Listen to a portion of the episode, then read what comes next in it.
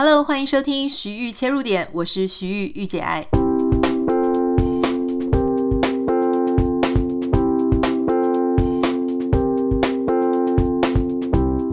Hello，欢迎你收听今天的节目。今天本来是想要跟大家分享一本书的，我现在正在看，叫做《影响力法则》。但大家可能知道，就是我是一个读书非常缓慢的人，就是我如果要读得很快，我就会速览。诶，速览听起来怪怪，就是我就会快速的浏览了哈。那快速浏览的时候，其实很多里面在讲的一些滋味啊，或是里面一些很深刻的东西，很可能从脑袋里面就会忘记了。那如果通常想跟大家分享一本书的时候，我会希望尽量 catch 到一些跟别人不一样的点，就是不是只是书斋上面的点。所以我决定还是等我。更有想法的时候再来跟大家分享。今天想要跟大家聊是一个有一个很认真写信来的网友，那他不只是在 Instagram 上讯息我，可能担心我没有收到，所以又在 email 上啊、呃、寄给我。那因为要回信，我通常会用这个节目来回嘛，哈，偶尔我会直接回复。通常如果我直接 reply 用写的，会比较花我的时间，但是。因为有一些东西，我们可能节目一而再、再而三的已经回答过了，或是他可能不是那么多人会有共鸣的问题，或是他可能太私人了，所以我会直接回。那如果是一些我觉得大家可能也有相同疑问的，我们就在节目上聊一下哈。我先念他的来信，他说：“Anita 姐，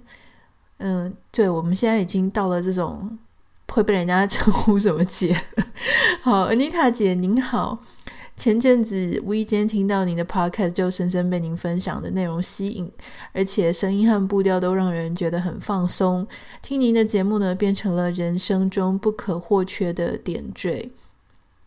呃，上下班途中做家事、等待时间，都会点开节目收听，很认同您分享的观点和看事情的角度。很不好意思打扰您，平常我不太会去询问别人人生决策上的事哦，因为最近啊、因为觉得最终还是要回到自己的身上。但是最近这件事情实在是太让人心烦、沮丧、举棋不定。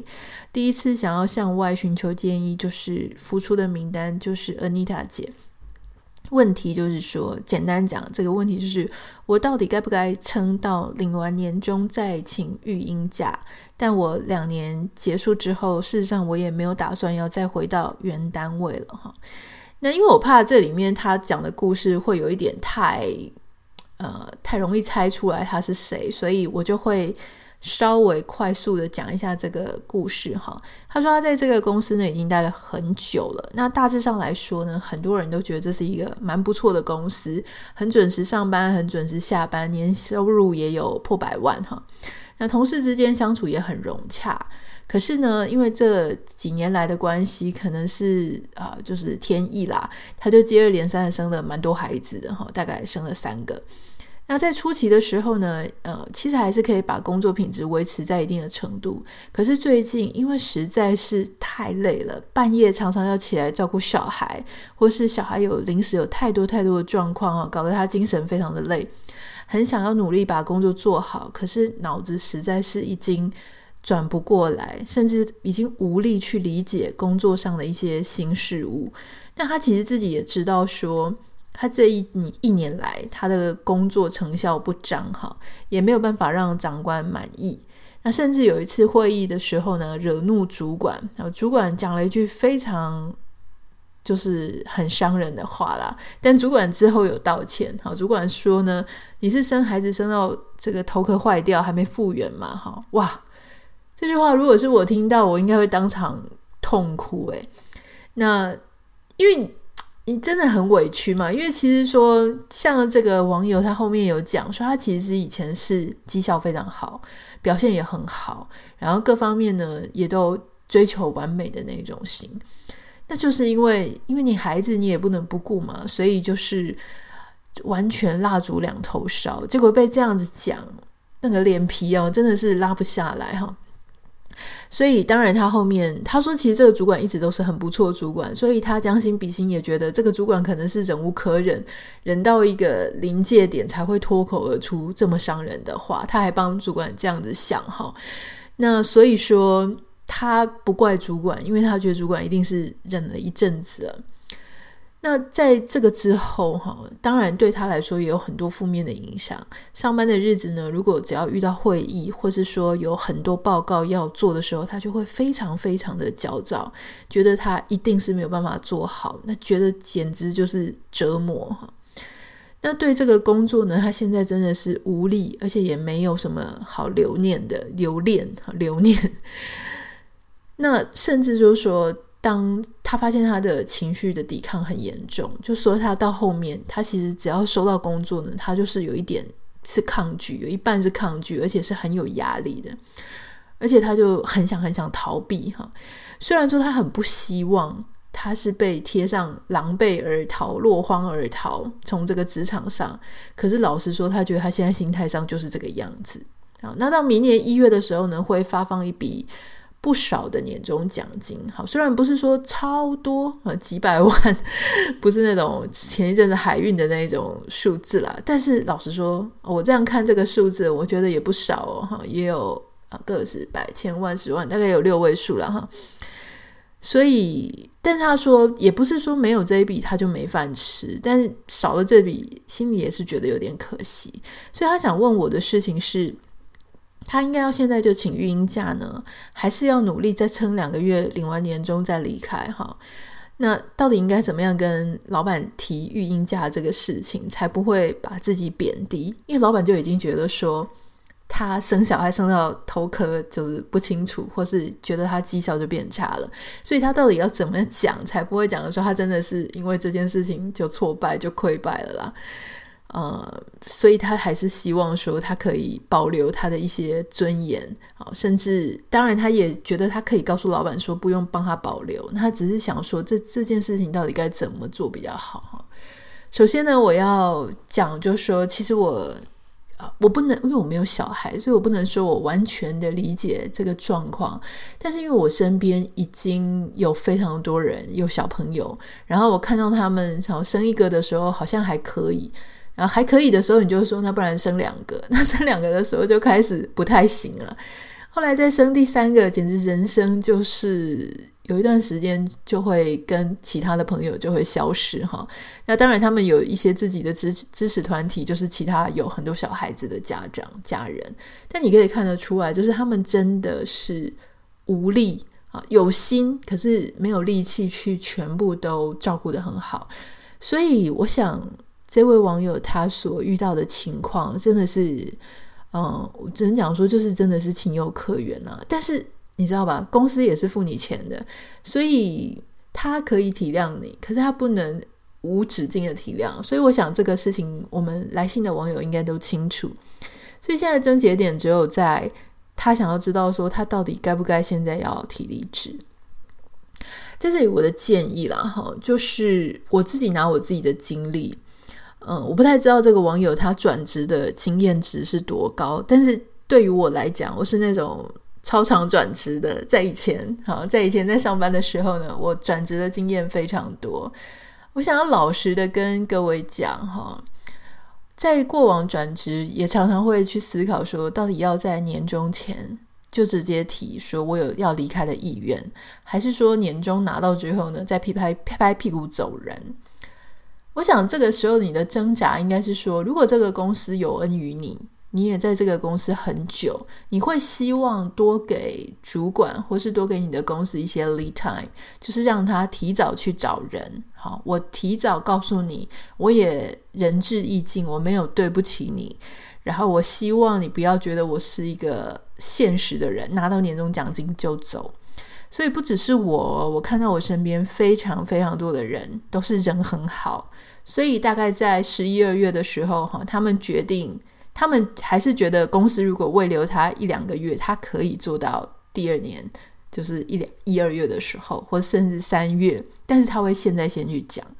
我想跟各位讲，十之八九，如果你太早讲的话，以台湾的职场环境，哈。我的经验跟我看到的经验是，十之八九你都会拿不到那一笔你该拿的年终奖金，很可能是一毛都没有，也有很可能是被扣薪水的哈。在我这么多次转职经验呢，还有我所有看到的人的一些经验值里面，极少，极少。我自己只碰过一次，我那个公司是完全的美商哈，就是就是外商公司。那外商公司它本身它的，当然你想年终是什么意思呢？你在照字面上来讲都是。因为你过去一年的努力，所以公司在年尾的时候，他发一些奖金给你。理论上是，如果你这一整年都在公司，你都有一些贡献，你就应该拿得到这笔年终。可是，在台湾呢，不可否认有很多的公司，本土的公司或是假外商那些公司，他们其实是呃希望你能够慰留你下来，所以他不太会再去发放给那些已经要走的人。好，因为他觉得要走的人，我干嘛给你那么多钱？感觉好像是，虽然明明就应该是你的应得的东西，可他们觉得是好像施加恩惠给你哈。我甚至有一个本土公司的主管，他每次要发年终，中间的终跟年尾的那个终，我们一年发两次，他就会一副好像是施舍给我们的样子，然后就会羞辱我们，在前一个月要发奖金前一个月疯狂的羞辱你。就好像是你欠他的一样哈，因为他现在要发给你，谅你也不敢走。我觉得那是非常病态的。可是事实上，比较难过的事情是，这样病态的职场文化确实很普遍的存在在这个社会上。所以呢，啊，我刚刚有提到，就说假外商跟真外商哈，我想跟各位讲，我们我以前也不懂，我以前大学刚毕业的时候呢，我就很觉得，哎，应该要去外商公司。可是真的到职场之后，你才会发现外商其实很多猫腻，就是有很多很 tricky 的地方。比方说，呃，像我之前待过尼尔森嘛，哈，尼尔森它是一个美国的公司，它在全球都有分公司，而且我们跟呃很多就是我们国外的办公室啊、国外的同仁，其实互动的非常密切。这个是真的外商，然后常常从呃 head office 美国哈，或是区域的办公室，有各式各样的。全球公司必须要共同进行的一些活动。那有一些公司呢，如果你看你的名片上呢，嗯，如果是什么什么外商，什么什么维京群岛啊，然后什么奇奇怪怪的岛屿啊，然后或是一些嗯什么港港商啊，我觉得你就不要抱太多期待哈。因为这一些公司呢，它之所以设在境外，并不是因为代表它有一个很强的 head office，呃，有一个 global 的 office，而是更多数的时候，他其实只是为了要节税了哈，他有一些税务上的考量，所以他把这个公司注册在境外，但不代表他是真正境外或者外商的文化。所以我觉得还是回过头来看，就是你也可以去问问看，过往从你们公司。离职的员工，他们到底有没有拿到啊、那那个他该得到的年终哈？就算他不是年尾的时候离开的，他是年中间的时候离开的，你看看他有没有拿到那样的比例？如果说你也没有认识类似经验的人，我会建议你就是直接思考说你要不要待到。就是二月，就是拿到年终奖金之后，或是一月拿到了之后再提要离职。好，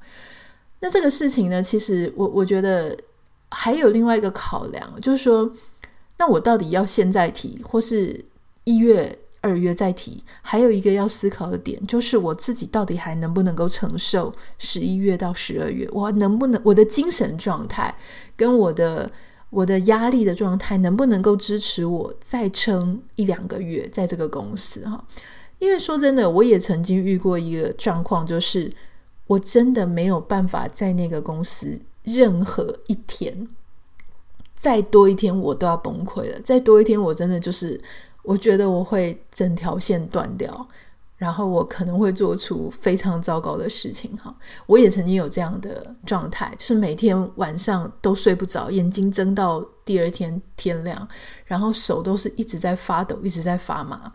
那那个时候我想到要去公司，我就会一直哭，一直掉泪哈。那个是最后，因为我的职务突然被异动，异动到一个我完全不擅长的呃，而且精神压力非常大的一个部门，一个工作职位，所以那个时候就是整个状态极糟，糟糕糟糕到我觉得我可能快要因为那个公司，因为那个工作，我快要活不下去了。如果你的状况是这么惨，这个时候你就是自己去衡量那个十几万的年终跟你的快乐、立刻的解脱，到底哪一个事情比较重要？如果你觉得好，为了我自己身心状况着想，那个十几万我不要了。我觉得我的身心状况比那个十几万更重要，你就现在就去提，然后当做你拿不到那笔奖金。但如果说你其实状况也没那么糟，你还是可以再撑一两个月，啊，就是不是那种立即的精神上的崩溃跟危险。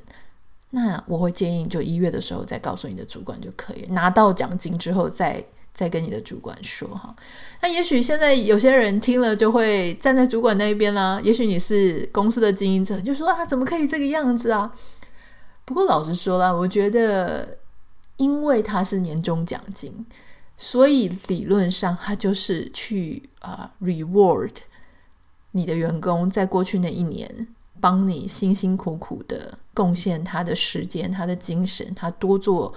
呃，他在他的职务上面的一些贡献，所以我觉得在这样子的前提下呢，提供给人家一个合理的年终奖金，我觉得这件事情不是坏事了哈。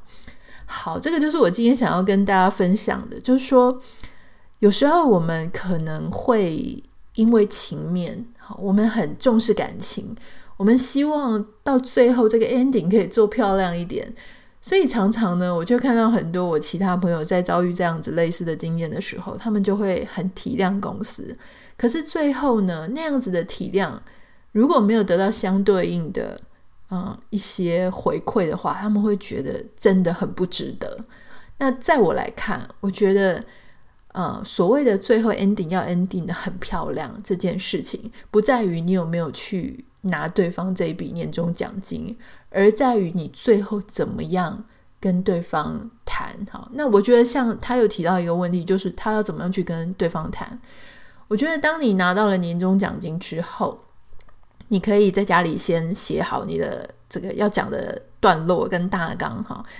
首先呢，我觉得你一定要承认，就是你知道你自己的状况不好，好，你也很难过，你没有办法达到你自己的期待。当然，你还是要把你过往这种高标准、高期待、高符合公司需求的这种特质，要重新 remind 一次对方，要告诉对方说：“我知道哈，但是我很无奈，因为我认为家庭、家人对我